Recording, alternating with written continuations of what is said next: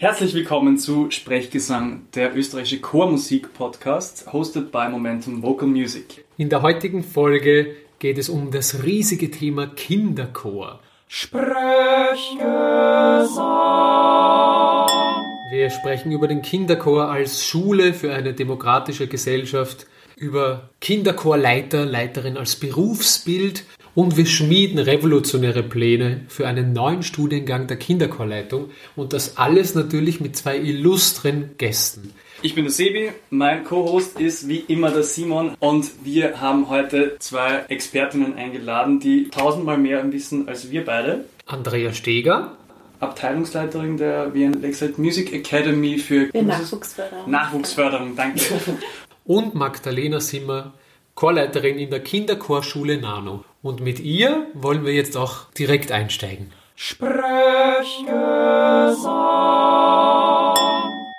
Meine Sängerlaufbahn hat begonnen, also auch an der MDW, mit dem Konzertfach Gesangsstudium. Und ich habe dann parallel dazu begonnen, Gesangspädagogik zu studieren und bin ganz per Zufall ähm, zu, also durch Lehrpraxis für Kinderstimmbildung, bin ich dann zum, zu, zu der Arbeit bei Kinderchören gekommen. Also ich habe die Lisa Coroleva, die Leiterin der Kinderchorschule Nano, kennengelernt und die hat mir dann nach der Lehrpraxis gefragt, ob ich nicht bei ihnen einsteigen will.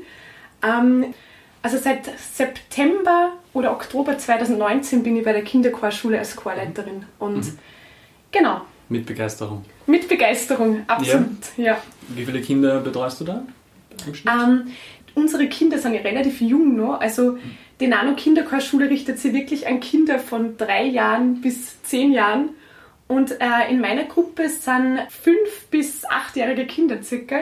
Genau, also es, ist, es geht ein bisschen in Richtung elementare Musikpädagogik. Und in meiner Gruppe sind zehn Kinder. Also es ist jetzt kein großer Kinderchor, sondern es ist genau ein relativ kleines Ensemble. Das ist ein, ein relativ ähm, prestigeträchtiges Projekt. Wenn man bei euch auf der Homepage schaut, da stehen Schutzherren und Damen äh, von, Mhm. von äh, Nikolaus Hanunkur und Alice äh, Hanunkur Genau. angefangen bis zu meiner Lehrerin Maria Bayer. Genau, die Frau Und- Bay ist auch dabei. Genau, äh, wie, wie ist das Klientel von euch so? Also woher kommen eure Kinder? Boah, das ist auch schwierig zu verallgemeinern. Also eigentlich aus ganz unterschiedlichen Familien. Also es ist irgendwie, es ist zu vergleichen wie mit einer Musikschule eigentlich. Und einfach, ich habe das Gefühl, also den, den Familien oder den Eltern der Kinder ist einfach wichtig, die Musik früh zu etablieren. Und also man merkt einfach, dass diesen Eltern oder diesen Familien auch die Musik sehr wichtig ist. Und ich glaube, ihnen ist einfach wichtig, einen Grundstein zu setzen. Also es ist schon spezifischer als, was nicht, man sagt, es ist ein Kinderchor an die Volksschule ver- geknüpft oder so oder, oder an ein Unterstufengymnasium, sondern es ist wirklich so, die Leute sagen, okay, gezielt, wir wollen unser Kind neben der Volksschule, neben Kindergarten oder Vorschule wirklich ähm, so eine Ausbildung ermöglichen. Genau. Schön. Dieser, ja, dieser Punkt, woher die Kinder kommen, finde ich sehr spannend, weil man könnte sagen, viele der Kinder, die sich in Kinderchören herumtreiben, sind auch schon von zu Hause so musikalisch mitgeprägt, wie die Magdalena jetzt gesagt hat. Und gibt es auch eine Chance, zum Beispiel Kinder zu bekommen für Kinderchöre, die von zu Hause weniger mitkriegen, oder bedingt sich das gegenseitig, dass die Kinder zu Hause viel singen und auch im Chor singen? Also bei uns im Kinderchor ist es einerseits so, dass sich Eltern melden, die über das Internet auf uns stoßen, über die Homepage. Das sind oft Eltern, die wirklich bewusst nach einem Kinderchor für ihre Kinder suchen. Aber wir gehen auch in die Volksschule dort in der Seestadt und machen Workshops, damit alle Kinder wissen, dass es den Kinderchor dort gibt. Und da melden sich dann auch wirklich Kinder aus Familien, die wenig mit Musik zu tun haben. Wo sich auch die Eltern wundern, dass sich das Kind für Musik und Kinderchor interessiert. Aber sie sind durchaus offen, auch das dem Kind dann zu ermöglichen. Und merkt man da Unterschiede darin, wie die Kinder auf die Musik zugehen oder hat das nichts mit diesen soziologischen Hintergründen zu tun? Doch es sind schon Unterschiede. Die Kinder, die aus Familien kommen, wo Musik eine große Rolle spielt, die spielen manchmal selbst schon ein Instrument oder die Eltern spielen ein Instrument oder sie singen in den Familien, sie hören sich viel Musik an in den Familien. Das merkt man dann im, im Chorsingen schon auch. Ändert sich dann der Zugang für euch, wenn ihr also zum einen Kinder habt, die schon einen enormen musikalischen Background mitbringen, auf der anderen Seite eben musikalisch fernere quasi Schichten auch betreut? Wir versuchen viele Zugänge zu finden. Mhm. Wenn ich zum Beispiel im Chorklang was verändern will, dann mache ich das einerseits über ein Bild, aber streue auch zwischendurch immer wieder mal den musikalischen Fachbegriff ein. Manche mhm. Kinder wissen dann schon von vornherein, was das bedeutet, wenn ich sage, das ist jetzt Piano. Andere Kinder lernen das mit der Zeit. Ist auch der Sinn ein bisschen dahinter, oder? Dass man nicht nur die musikalische Arbeit an sich im Sinne von wir singen, wir spielen miteinander, wir musizieren miteinander, sondern auch ein bisschen, ich komme heute dorthin und nehme was Neues für mich selbst mit nach Hause. Genau. Ja? Es ist zwar kein bewusstes, ich vermittle mhm. Musikalische Fachbegriffe, sondern was sich so zwischendurch ergibt, wird eingestreut. Ich finde, es ist einmal lernender für die Kinder. Also ich merke, man wird selber die eigene Kreativität, Kreativität als äh, Pädagogin oder Pädagoge wird so angeregt, ähm, weil oft auch die Kinder dann mit Bildern mhm. kommen. Also wenn man auch, finde ich, mit so einer Offenheit in den Unterricht geht, dass man sagt, okay, ähm, was man nimmt ein bestimmtes Bild her, dann kriegt man auch wieder auch, was nicht, die Kinder antworten dann drauf und liefern dann noch Bilder. Und ich finde, man geht dann selber so bereichert, auch oft aus dem Unterricht raus, ähm, weil man gegenseitig sich so die äh, Kreativitätsbälle zuspielt sozusagen. Und das mhm. ist eigentlich so schön. Also ich finde auch die Kombination macht es irgendwie aus. Also man kann den Kindern eigentlich auf spielerische und kreative Art und Weise auch Fachbegriffe vermitteln. Was nicht, wir machen das dann auch mit Schilde oder so, mit was ist Piano, was ist Forte und man verbindet das dann und die Kinder freuen sich dann, wenn sie wissen, was Pforte heißt. Und das Gibt ist dann diese Aha-Momente zwischendurch drinnen. Ja, genau, die Aha-Momente. Und ich finde, es ist, macht überhaupt keinen Unterschied, wenn eben bei uns gibt es auch Kinder, da ist die Mutter Konzertpianistin zum Beispiel oder und auch mit verschiedenen ähm, Hintergründen. Aber das macht dann irgendwie nichts, weil man kann dann auch irgendwie die Kinder so mit einbeziehen. Also mhm. zum Sagen, die wissen dann, was Piano heißt und sind irrsinnig stolz und das ja, genau, genau. Also ich finde das dann irgendwie schön und es entsteht aber in dem Sinne überhaupt keine Wertung. Ich glaube, das ist auch so wichtig, dass man so einen Freiraum gibt, dass sie die Kinder in diesem Sinne nicht bewertet fühlen oder auch nicht nie das Gefühl haben, sie sind jetzt auf unterschiedlichen Niveaus oder so, sondern es geht einfach um das gemeinsame Lernen und das mhm. gemeinsame Singen. Du hast jetzt diese wechselseitige Inspiration angesprochen, mhm. also dass man auch so viel mitnimmt von den Kindern. Hilft es dir in deiner eigenen Tätigkeit als Konzertfachsängerin auch, mhm. in deinem Zugehen auf zum Beispiel neue Musik oder in deinem Gestalten eines Liedes, wie die Kinder sich mit Musik mhm. beschäftigen?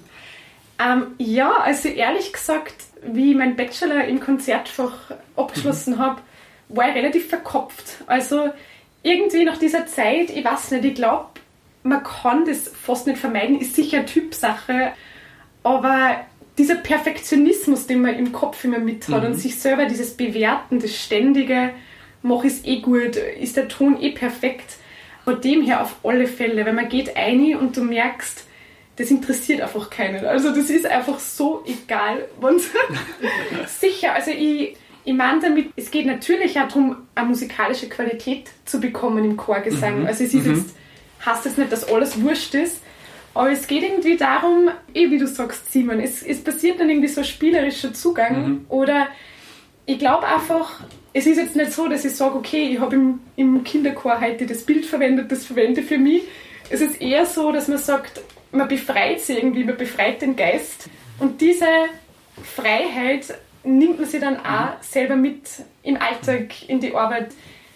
Der Alltag wieder kreativer. Mhm. Nicht nur das Singen, sondern alles, Schön. was man macht. Ja. Also man nimmt sich das dann irgendwie mit und das ist sehr bereichernd. Geht es dir auch so, Andrea, mit dem inneren Kind, das wieder ja. rauskommt? Ja. Sehr. Das ist wichtig, man muss sich das innere Kind bewahren. Absolut. Ich, predige das seit Jahren. Ja. Ich bin auch grundsätzlich ein sehr verkopfter Mensch und mir tut mhm. das mit den Kindern auch sehr gut. Auch um immer wieder zu reflektieren, was ist wirklich wichtig. worum geht es mir im Konzert? Auch mit den Kindern. Es passiert immer spontan irgendwas, vor allem mit Kindern. Man muss einfach lernen, damit umzugehen und es, es hat auch was, wenn man sich darauf einlässt und einfach weiß, mit Kindern bleibt spontan. Das hat was. Ja. Fühlst du dich dann eher als Lehrerin oder als Chorleiterin oder als Musikerin oder als Gouvernante. Gouvernante? Kindermädchen? Ich weiß nicht. Also es gibt ja diesen Mythos, ich meine, ich glaube, diesen Mythos werden wir jetzt dann aufräumen demnächst, dass Kinderchorarbeit ja eigentlich musikalische Arbeit, sondern disziplinäre Arbeit ist. Und vielleicht können wir diesen Mythos ein für alle Mal jetzt hinter uns lassen. Also disziplinär finde ich sehr hart. ja, ja, Lehrerfamilie. Lehrerfamilie, ja.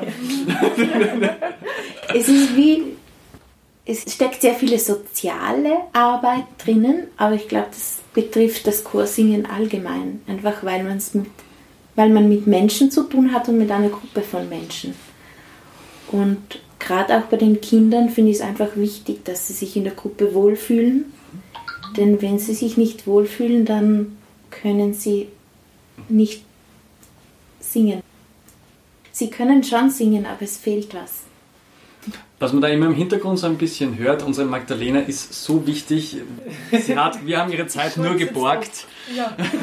Ich habe mich nicht bewegen trauen, aber jetzt, jetzt, jetzt traue ich mich. Erstes Ja. Podcast-Interview, gleich mal das Handy vergessen lassen. Das Der macht Klassiker. überhaupt nichts. Das macht, das macht überhaupt nichts. Vergiss. Aber jetzt ist es erledigt. Also ich den Faden verloren, jetzt wollte ich irgendwas. Na, ist wurscht. Okay. Ja. Ähm, Mir, ist nämlich was eingefallen bezüglich diese, diese, diese Balance zwischen sozial und künstlerisch. Die Literatur, die im Kinderchor gemacht wird, würde ich sagen, es ist genug Literatur vorhanden? Gibt es so einen Fundus, bei dem man sich bedienen kann? Ist es zu wenig? Ist es vielleicht die falsche Art oftmals? Und gibt es quasi eine Aufforderung, zum Beispiel an zeitgenössische Komponisten mehr für Kinderchor zu schreiben? Ich habe manchmal das Gefühl, es gibt sehr viele, sehr viel an Basis, Basisliteratur für Kinder, die anfangen im Kinderchor zu singen. Da gibt es sehr viel. Aber es, mir fehlt so ein bisschen die Literatur zwischen der Basisliteratur und der mehrstimmigen Literatur. Also dazwischen ja. gibt es wenig. Man kann sehr wohl Kanon singen, was unglaublich anspruchsvoll ist und in Wahrheit anspruchsvoller als zweistimmig singen. Aber ich habe trotzdem das Gefühl, gerade so für 10-, 11-Jährige, die noch nicht wirklich mehrstimmig singen können oder wo das noch nicht so gut funktioniert, die noch nicht so weit sind, gibt es wenig. Und das ist sicher eine Lücke, die man füllen könnte. Also an alle Komponistinnen und Komponisten da Los draußen. geht's. Kinderchor, Kinderchor. Wobei, wenn ich mich jetzt kurz zurückerinnere an, an Hamburg, da gab es doch Kinderchor, nur das war jenseits von Gut und Böse. Gute Frage. Was braucht ein Kinderchorstück, um gut machbar zu sein und was kann es eher schlecht vertragen? Ein Kinderchorstück muss an die Kinderstimme angepasst sein, also weder zu tief noch zu hoch, wobei die Höhe nicht so sehr das Problem ist, es sind tendenziell viele Kinderchorstücke zu tief geschrieben. Total. Und man kann sie natürlich dann transponieren beim Einstudieren oder überhaupt einfach transponieren. Die Thematik muss dem Alter angepasst sein. Es gibt thematisch sehr viel mit Tieren, das ist super für kleine Kinder, aber wenn es so dann in Richtung vierte Volksschule, fünfte Schulstufe, sechste Stuhl- Schulstufe geht, da fehlen einfach auch die Themen. Was wäre ein angemessenes Thema? Wofür interessieren sich eure Kids? Was ist so spannend? Also ich muss sagen, unsere Eltern sind sehr dankbar. Mhm. Sie ähm, nehmen viel, was wir ihnen geben. wir singen dann auch auf Englisch, das ist mit kleineren Kindern ähm, noch schwieriger. Und wir umgehen das Ganze, indem wir ihnen dann jetzt zum Beispiel auch Noten geben. Und das ist Wie halt einfach das so? dann der, der nächste Schritt. Dass man einfach ihnen zeigt, da geht die Melodie nach oben, da geht die Melodie nach unten. Mhm. Okay. Wir lassen sie zum Beispiel selber Texte zu Stücken, zu Melodien dazu schreiben. Das ist für sie eine Herausforderung. Oder wir lassen auch nur die Großen allein singen, ohne die Kleinen. Das ist die Motivation für die Großen zu bleiben. Apropos bleiben, wie ist die Dropout-Quote bei Kinderchören? Wann wird ungefähr aufgehört und aus welchen Gründen? Und ist es eine gute Voraussetzung, im Kinderchor gewesen zu sein, wenn man zum Beispiel in den Jugendchor dann will und dann, dann vielleicht Gesang studieren einmal? Gibt es eine große Linearität von Kindern, die sich nachher weiter mit der Stimme beschäftigen oder ist das ein Stopp? Bei den Minisee-Stimmen kann ich das noch nicht ganz genau sagen, weil unsere Ältesten jetzt 10, 11 Jahre sind und eigentlich in den Jugendchor gehören würden. Diesen gibt es aber noch nicht. Den gibt es wahrscheinlich ab Herbst. Genau. Deswegen sind sie auch in diesem Jahr noch bei uns geblieben. Ansonsten hätten wir sie grundsätzlich schon weitergeschickt, weil wir grundsätzlich das Ziel haben, Kinder von drei Jahren weg musikalisch zu betreuen bis in den Erwachsenenchor. Und eben diese Brücke zwischen Kinderchor und Erwachsenenchor, der Jugendchor fehlt uns jetzt noch, aber wird demnächst gestartet. Und es ist dann natürlich auch das Ziel vieler unserer Kinder, wenn sie dem Kinderchor entwachsen sind, da in den Jugendchor zu gehen. Also das Interesse ist durchaus da. Schön. Wenn man jetzt den Fokus von den Kindern quasi etwas wegnimmt und auf, auf, auf euch richtet, würdet ihr sagen, das Berufsbild Kinderchorleiter oder Leiterin, ist es überhaupt etwas Reelles? Also gibt es Möglichkeiten, allein damit Geld zu verdienen und sich auf das zu konzentrieren? Oder muss man immer noch daneben äh, unterrichten oder einen gemischten Chor leiten und vielleicht auch noch einen Männerchor und, und Ding und Dong? Oder ist es wirklich eine eigene Disziplin, die das auch, die auch finanzielle Wege bietet, da Das ist ja gerade ein so zu leben? hochaktuelles Thema. Das Oh, Geld wir machen eine eigene Sendung. Ja, wir machen eine eigene Ja, Sendung. Da Also, gibt es eine gute Statistik. Eigene Statistik und sie ist ganz Ich glaube, da, ja, ich glaub, da kann man viel, viel Sendungen drüber machen. Das wir wirklich. Bezahlung von Chorleitern. Ja, absolut. Ja. Generell. Na, aber es ist eine, eine spannende Frage. Ähm, Gibt es die, die, die Leute unter, also auch also bei euch zwei jetzt prinzipiell, aber auch unter euren Kolleginnen und Kollegen, die sagen, Kinderchor, Ist mein, das geil? mein Dream, das Geiste, wo gibt's, mache ich mein Leben lang. Ist ja, das, also wollen ja, aber davon leben können nein. oh je. Zumindest nicht hier in Österreich. Es gibt in Deutschland durchaus Chorakademien, wo es Kinderchorleiter und Leiterinnen gibt, die davon leben können und die jeden Tag Kinderchöre leiten, aber hier leider nicht. Ja, es kommt darauf an, wo. Ich glaube, man kann schon im Bereich der Kinder- und Jugendstimmbildung, man muss wahrscheinlich ein breiteres Spektrum dann Genau, bedienen. Also ja. ich kenne schon eine Freundin, die ein Stellenangebot bei den ähm, Wiener Sängerknaben gekriegt hat und da natürlich schaut es wieder anders aus. Also es kommt darauf an, oder äh, die, die Staatsopernschule. Also das sind dann, das gehört einfach zu diesen kulturellen Grundpfeilern in Österreich, was jeder kennt und das wird natürlich ganz anders gefördert. Ähm, aber ich glaube, es dann gehören schon mehr Bereiche dazu. Auch Stimmbildung, Betreuung bei Aufführungen. Also es ist, man muss dann einfach diese Bereiche auch mitzählen. Aber eben wie du sagst, neben diesen beiden, ich glaube, dass es sehr schwer ist, dass man jetzt nur durch Kinderchorleitung. Ja. Ja, stimmt. Ja, die paar Stellen gibt Genau. es, wobei die meistens Ja. eben nicht nur Kinderchöre leiten, sondern eben auch andere Funktionen. ja. Wahrscheinlich auch eher auf. Wien zentriert, gell? Also die, diese paar Jobs, die es im, im, im Wesen der Kinderchorleitung gibt, die ähm, sich rentieren, die sind wahrscheinlich auf Wien konzentriert. Ja, ja, wahrscheinlich Wien und Umgebung. Ja. Und ich glaube auch, dass diese Kinderchorleiter und Leiterinnen nicht ursprünglich Kinderchorleiter und Leiterinnen waren, sondern auf anderem Wege Dort ähm, gelandet diesen Weg Mhm. gefunden haben. Würdet ihr trotzdem sagen, es wäre sinnvoll, eine eigene Ausbildungsschiene irgendwo zu etablieren? Wenn nicht an jeder Musikuni, dann zumindest irgendwo in, in Österreich. Unbedingt. Ja? Absolut. Ich finde, eher in der MDW es ist schon sehr gut mit, man kann Schwerpunkt Chorleitung machen, Schwerpunkt Kinder- und Jugendstimmbildung, wo man sich schon ein gutes Paket sozusagen schnüren kann, selbst eine Erfahrung. Aber trotzdem, ich finde, allein vom Prinzip her, es kriegt nur einen anderen Stellenwert, wenn man sagt, dieser Bereich kriegt jetzt eine eigene Ausbildungsschiene nochmal.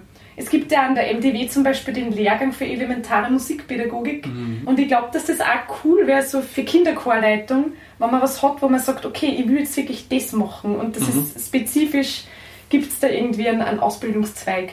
Weil in Wahrheit ist das, was man im Schwerpunkt oder in meinem Fall ich eigentlich freiwillig absolviert habe an der Uni, viel zu wenig.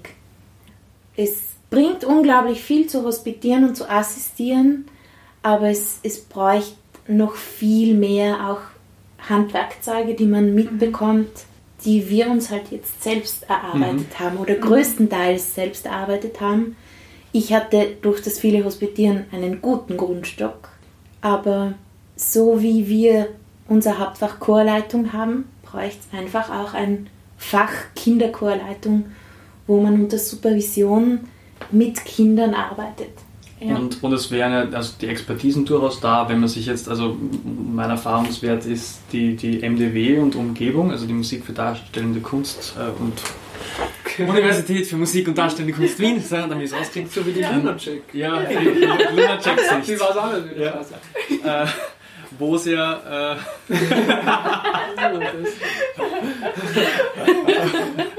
wo es ja äh, durchaus verschiedene Kurse gibt, die eigentlich das Thema teilweise behandeln. Also es gibt Kinder- und Jugendstimmbildung, es gibt den Kinderchor der Chorschule, der auch integriert ist in das Ganze. Es gibt diverse Lehrveranstaltungen, wo die Expertise eigentlich da ist. Man müsste es nur irgendwie vereinen quasi zu einem sinnvollen Lehrgang. Genau. Wenn ich das richtig verstanden habe, ja. Und wir haben auch an der Uni Lehrende, die sich wirklich damit auskennen und die selbst in dem Gebiet arbeiten. Sowohl mit Laien-Kinderchören als auch mit Kinderchören, wo es Zugangsvoraussetzungen braucht. Also wir, wir hätten wirklich Leute, theoretisch.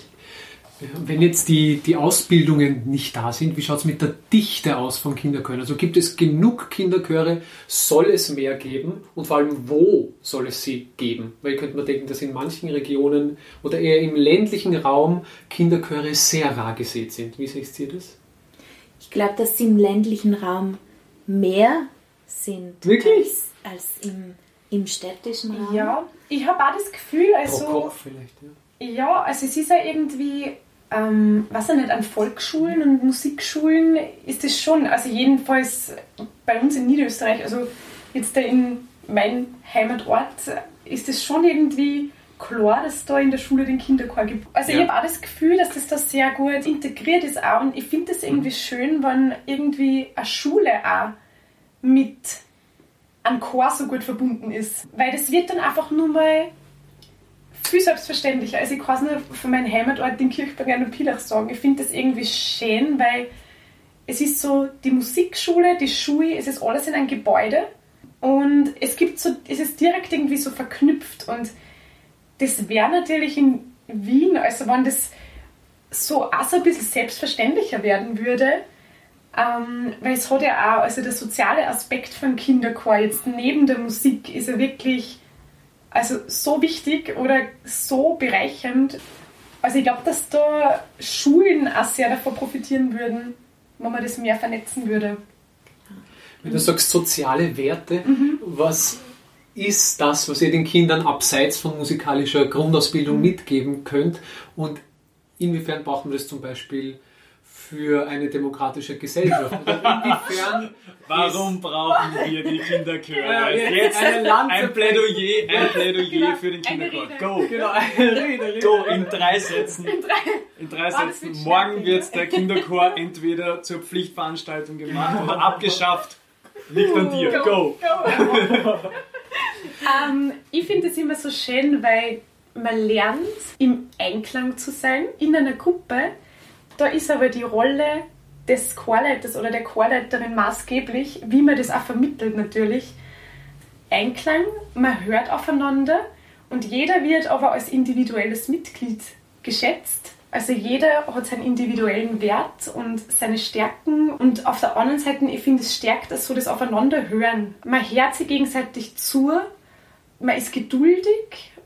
Ein Kinderchor funktioniert nicht, wenn jeder durcheinander redet oder jeder macht, was er will, sondern es geht um das respektvolle, der respektvolle Umgang miteinander, das Zuhören was ja auch maßgeblich für Singen ist. Und die Vermittlung von einem guten Selbstvertrauen. Ich kenne Schüler in Erwachsenenalter von mir, die sagen, ich habe immer gehört, ich kann nicht singen.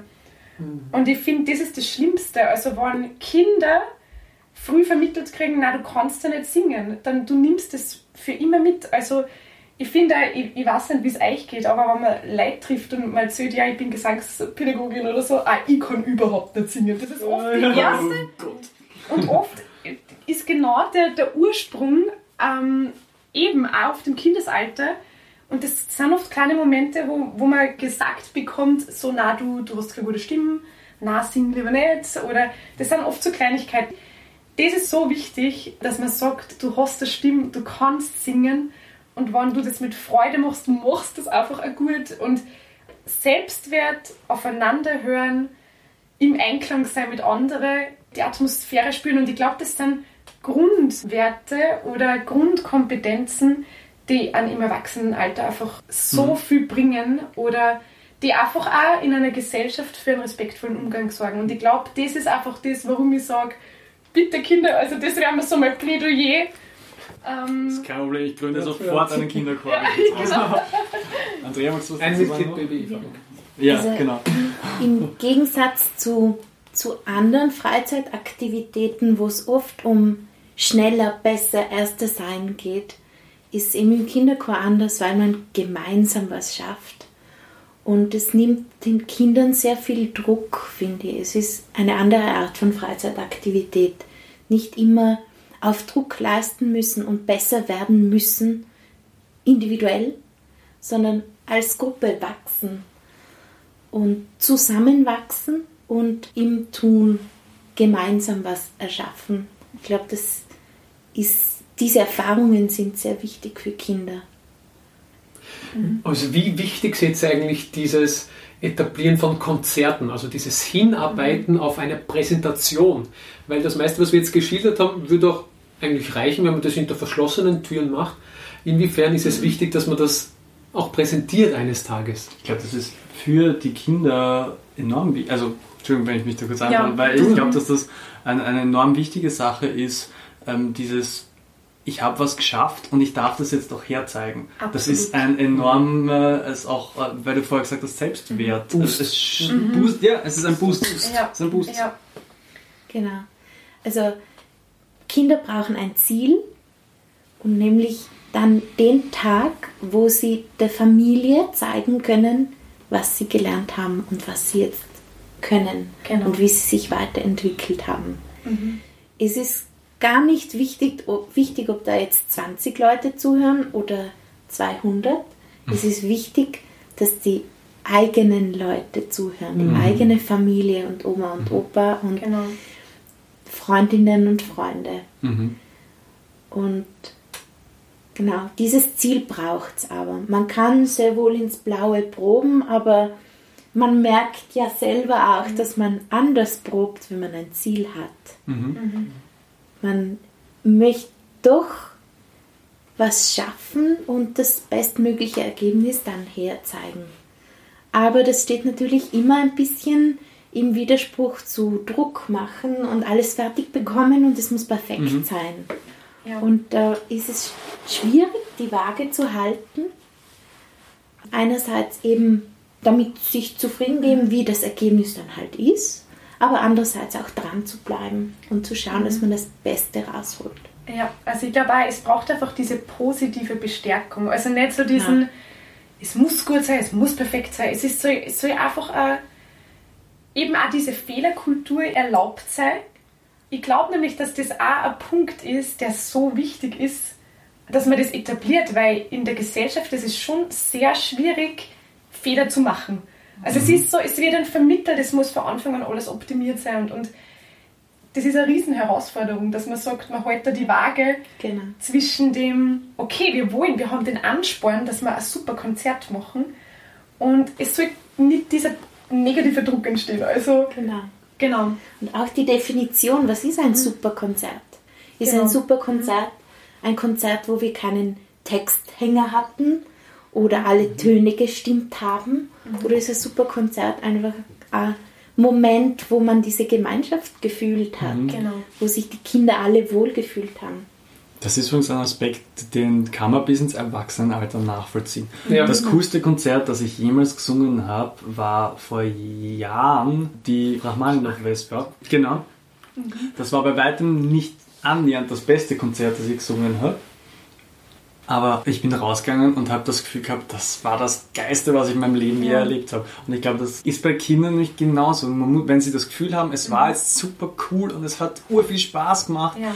und irgendwie man fühlt sich auch ein bisschen so fertig, wie als wäre man gerade einen Marathon gerannt, aber es Ja. ist urtoll, dieses. Gefühl, Ja. ich gerade über die Ziellinie gelaufen und, und also das gibt den Kindern irrsinnig viel. Total. Man Jetzt, spürt das auch in der Chorleitung so mit. Ja. Also Ja. ich kann mich Auf jeden Fall. Ich werde nie vergessen, das erste Konzert, was ich angeleitet habe. Also das war einer der besondersten Momente in meinem Leben, glaube ich. Also wenn du einfach die Kinder vor dir hast und das Glänzen in die Augen und du merkst, du erschaffst einen gemeinsamen Moment und an den sie die Kinder nur lang erinnern werden und die erinnert mich auch bis heute dran. Also Mhm. das ist echt toll, ja. dann habe ich jetzt noch eine Sache für euch, nämlich unsere Begriffblitze. Ich sage einen Begriff und ihr sagt also einen Begriff, der dir dazu einfällt, okay? Spoiler, es hat alles irgendwie mit Musik zu tun. Okay. Es ist nicht irgendwie so Atomrakete. Jetzt kommt der Test. Nein. Ja, jetzt kommt der Test. Das ist der Test. Okay. Bereit? Ja. Los geht's. Musik. Gefühl, Konzert. Spannung, Stimme. weich, Noten. notwendig, Kinderchor. schön. Sehr schön. Hervorragend. Perfekt. Noten notwendig. Noten notwendig ist Wahnsinn. perfekt. Du hast Ja. die Latte hochgelegt. Ja. ja. Magdalena, nein. Es geht ja nicht ums Gewinnen, haben wir vorher gesagt, sondern Absolut. um. Das stimmt. Ja. ja. Jetzt können wir es unter Beweis stellen. Genau. Das erste, was dir einfällt: Lied, Moment. Proben, Prozess. Ohren, Zuhören. Rhythmus, Groove. Kinderchor. Gemeinsamkeit. Sehr schön. Ich sage Danke an euch zwei. Ich sage auch Danke an euch zwei. Danke für alles, was ihr uns erzählt habt. Ja, danke das war für die für Einladung. uns super informativ. Ich habe nicht einmal ein Drittel von dem gewusst. Was Ja, das stimmt. Und vielleicht dürfen wir euch wieder mal einladen. Sehr gern. Spreche